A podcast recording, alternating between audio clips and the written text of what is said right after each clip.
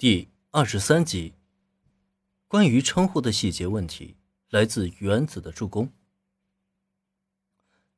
经过林的亲身认定，小兰和中本树美都是可以修炼气境的武道天才，没有错。既然如此，他也没必要私藏，简单的讲解了一下关于气境的修炼原理。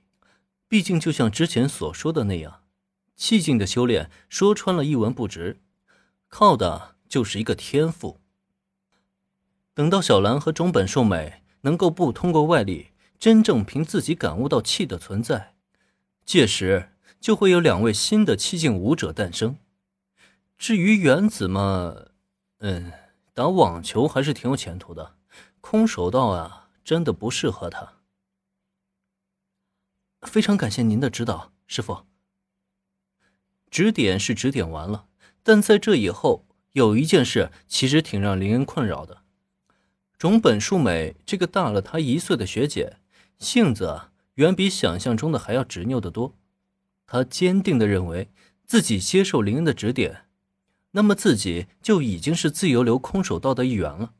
也正因如此，他对林恩的称呼便什么都不改了，就叫师傅。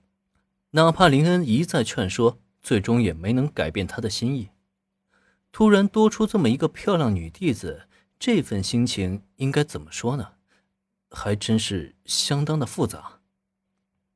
万幸，小兰的性子没有种本树美那么执拗。虽然受学姐影响，她也曾一度想叫师傅，但最终还是在林恩的坚持下打消了这一想法。幸亏啊，没被小兰叫师傅，不然的话，以后师傅把弟子追到手这种事情传出去。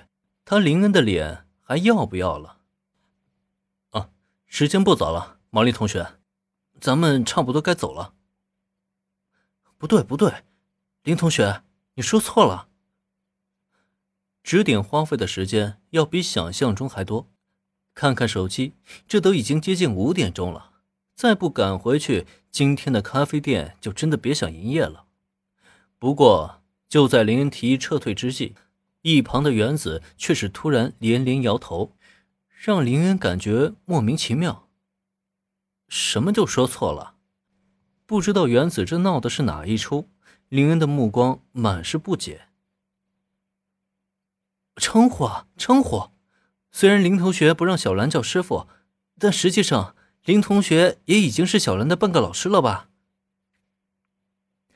明明都已经是师生关系。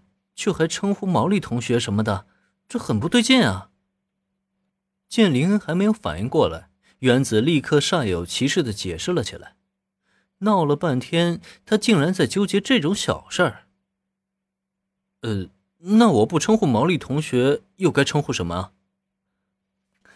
哭笑不得的看着原子，林恩也不知道这妹子到底是想干嘛，称呼什么的。只不过是个无伤大雅的小细节而已，值得这样特意提出来吗？直接叫名字就好了呀。林同学可以和我一样叫小兰。小兰，我说的没错吧？啊？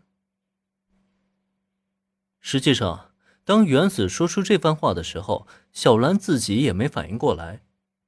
林同学对自己的称呼应该改变吗？虽然不是很清楚，但好像很有道理的样子。毕竟受到林同学指点的自己，说是他的半个弟子也没什么问题。可被直呼名字的话，